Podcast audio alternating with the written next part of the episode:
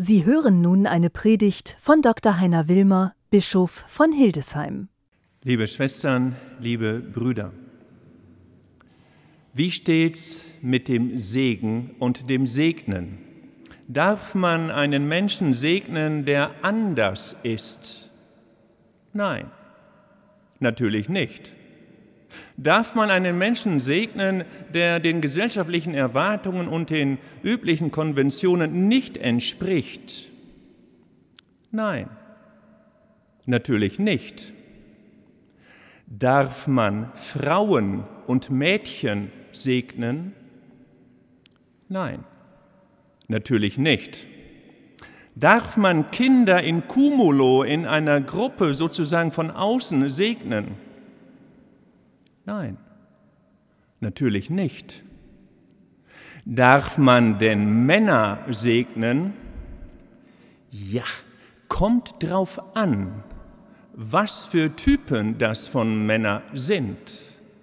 Wenn es der zweite oder dritte Sohn ist, dann er nicht.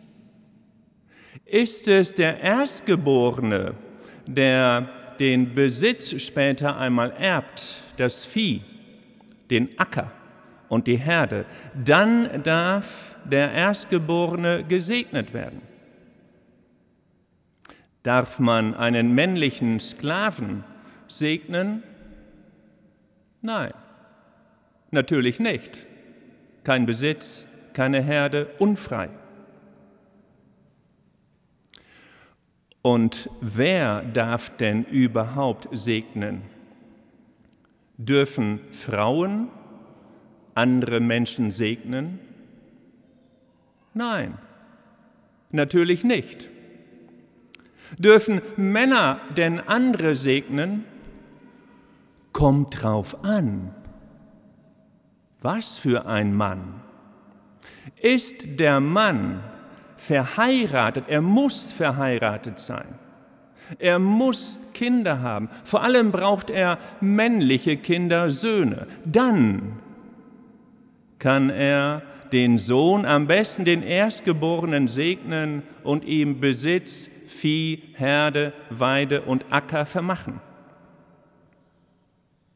Hat dieser Mann keinen Besitz, ist er nicht verheiratet, kann er natürlich nicht segnen. Nein. Das Bild, das ich Ihnen gerade gezeichnet habe, war die Segensdynamik im alten Israel. Das war die Situation vor der Lesung aus dem sechsten Kapitel Numeri. Segnen durfte man wenn der Vater wie zum Beispiel Abraham seinen Sohn Isaak segnet, das ging. Aber natürlich nicht seinen Sohn Ismael, weil Ismael nicht erbte. Isaak ging. Und Isaak sollte dann weiter segnen. Er war verheiratet mit Rebekka, zwei Söhne, der älteste Esau, der zweite Jakob. An sich hätte Esau vom Vater Israel gesegnet werden sollen. Aber was passiert? Die intrigenhafte Rebekka, listig mit ihrem Sohn, dem Jakob, der sich seinen Besitz erschleicht, geldgierig, besitzgierig ist, die beiden Mutter und zweiter Sohn verbünden sich gegen den Vater, gegen den Erstgeborenen und erschleichen sich den Segen vom Vater Israel. Ein Hammer, weil der Segen nicht irgendetwas ist. Der Segen war schon verbunden mit Macht mit Worten, mit Gesten, mit Worten, denen man eine Macht anspürte. Es waren ja nicht nur menschliche Worte, klar von Menschen ausgesprochen, aber in Verbindung immer mit dem Höchsten, mit dem Schöpfer des Universums. Manchmal werden wir gefragt, gibt es eine Entwicklung in der Religion? Oder war Religion immer so, wie sie ist? Gibt es eine Entwicklung in unseren Kirchen, in der evangelischen Kirche, der katholischen Kirche, im Judentum? Gibt es eine Entwicklung, ja oder nein? Doch, es gibt eine Entwicklung. Es hat schon immer eine Entwicklung gegeben im Judentum und auch in unseren Kirchen, auch in der katholischen Kirche. Das beste Beispiel ist, wie gesagt, die Lesung von heute. Warum? Weil das sechste Kapitel aus dem Buch Numeri ein Bruch ist, sozusagen, wenn Sie so wollen, eine spirituelle Revolution. Vorher durften nur männliche Kinder, Erstgeborene gesegnet werden, nur durch Männer, die deren Väter waren und natürlich die vermögend waren. Es ging um Erbfolge, um einen gesellschaftlichen Zusammenhalt, eine Regelung Gott gegeben. Numeri bricht dieses Buch aus der Tradition des großen Befreiers aus Ägypten, aus der Tradition Mose bricht, weil wir hier den sogenannten aaronitischen Segen haben,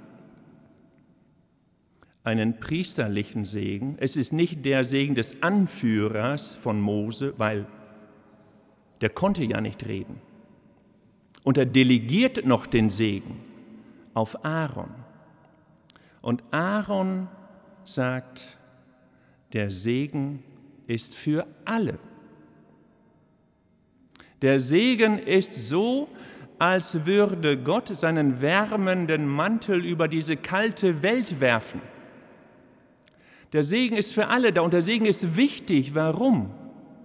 Weil es einen Neuaufbruch gibt. Israel steht noch in Ägypten die Kapitel vorher im Buch Numeri, wenn Sie die mal zu Hause nachschlagen heute Abend oder wie auch immer im Internet. Es geht um Volkszählung, um was ist unsere Situation, wie kommen wir durch die Fluten vorbei an den schwierigen Klippen des Lebens, wie kommen wir in das verheißene Land. Und so ist der Gedanke, wir brauchen Schutz. Wir brauchen auch Geborgenheit wenn es heißt, er wende sein Angesicht dir zu, er sieht dich.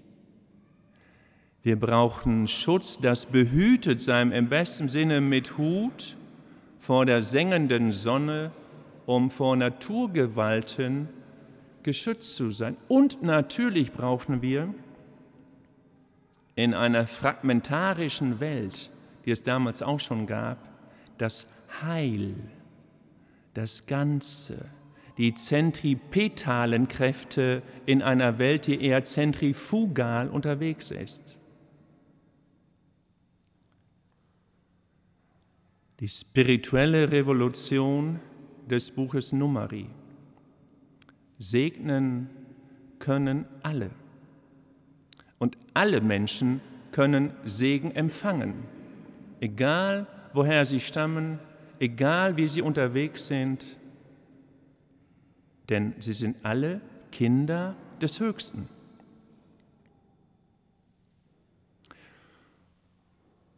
Der Segen ist wichtig, weil mit dem Segen in unserer großen religiösen Tradition der Macht der Worte geglaubt wird, schon in der Religion. Man muss nicht ein Anhänger des Konstruktivismus sein und die Bücher von Paul Watzlawick gelesen zu haben, um zu wissen, was die Kraft von Worten bedeutet.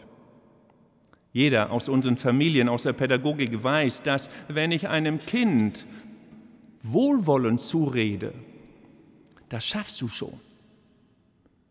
Auch wenn es jetzt irgendwie gescheitert ist in der Schule, die Arbeit, die Klassenarbeit oder Liebeskummer. Du wirst es schon schaffen. Krankheit. Du wirst vielleicht nicht ganz gesund, aber du wirst damit leben können. Du schaffst das schon. Ich bin bei dir. Das hört sich anders an, als wenn gesagt wird, ach weißt du, du bist genau wie deine Schwester, wie deine Bruder, kann ja nicht. Du kannst auch nichts dafür. Ich kenne ja deine Eltern. Ich kann Menschen runterreden. Die Macht der Worte konstruiert oder dekonstruiert. Und der Segen ist noch wuchtiger, denn der Segen ist nicht nur etwas unter uns im humanitären Bereich, sozusagen in der Immanenz, sondern verbindet Immanenz mit Transzendenz. Der Höchste ist auch dabei.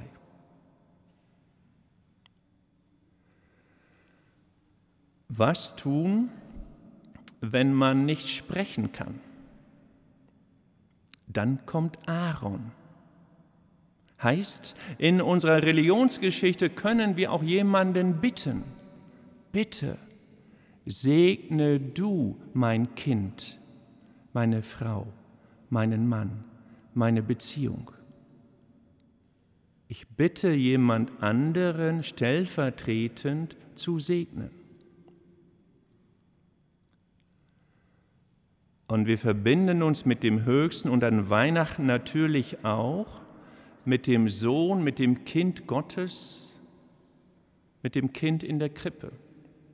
Im Segen geben wir auch Gott die größere Ehre, die je größere Ehre. Wer segnet, bringt den anderen, den er segnet, fast als Gabe, wie eine Gabe Gott dar. So wie wir unsere Fertigkeiten, unsere Fähigkeiten, das, was klasse ist im Leben, auch dem Kind in der Krippe darbringen. Und wenn ich aber meine, ich sei zu klein, zu schwach, ich habe nichts aufzuweisen, auch dann gibt es Möglichkeiten, wie in dem Stück der kleine Trommler aufgezeigt wird, The Little Drummer Boy aus dem Jahr 1941, den USA, ein wunderschönes US-amerikanisches Weihnachtslied. Der kleine Junge, der dem Kind in der Krippe eine Gabe bringen möchte, aber er ist so arm, dass er nichts hat. Und er kann auch nicht gut sprechen. Und er sagt im Einverständnis mit Maria, der Mutter Jesu, kann ich denn dem Jesuskind wenigstens meine Trommel bringen? Mein Schlagen, mein Trommeln. Und Maria nickt. Und dann spielt er seine Trommel. Und das Kind lächelt. Das Lächeln des Jesuskindes gegenüber diesem kleinen Jungen ist wie der Segen aus dem Buch Numeri hört zu. Der Herr segne dich und behüte dich. Der Herr lasse sein Angesicht über dich leuchten und sei dir gnädig.